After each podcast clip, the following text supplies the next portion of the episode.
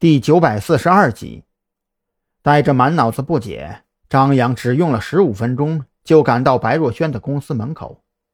或许是因为白若萱跟前台交代过，张扬刚一报上名字，前台接待就带着他和郑浩天直接去了白若萱的办公室。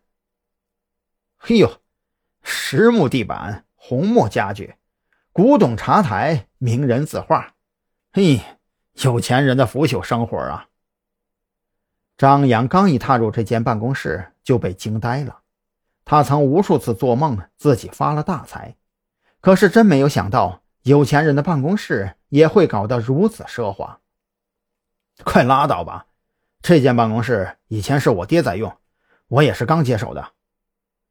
白若萱觉得张扬这是在讽刺自己，不悦地皱起眉头，示意张扬二人坐下，挥退了负责带路的前台之后。他动作缓慢地给二人倒了茶水。我们来找你可不是为了喝茶的，说说吧，你口中的哪个曹家到底是什么意思啊？张扬可没有白若萱这种稳坐钓鱼台的耐心，直截了当的开口问道：“嗯，怎么跟你说呢？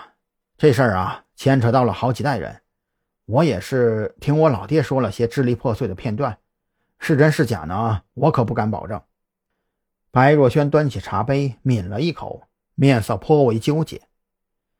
你别看我们白家在山南市混得风生水起，可实际上我们也只能算是后起之秀。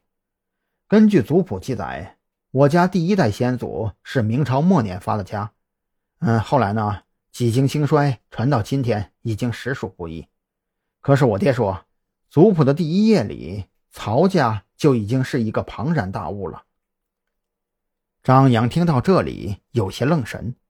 白若萱这意思很明显，曹家祖上往前推，能追溯到明朝末期之前，而且听他这口吻，当年的曹家就已经很厉害了，那岂不是说传承近千年？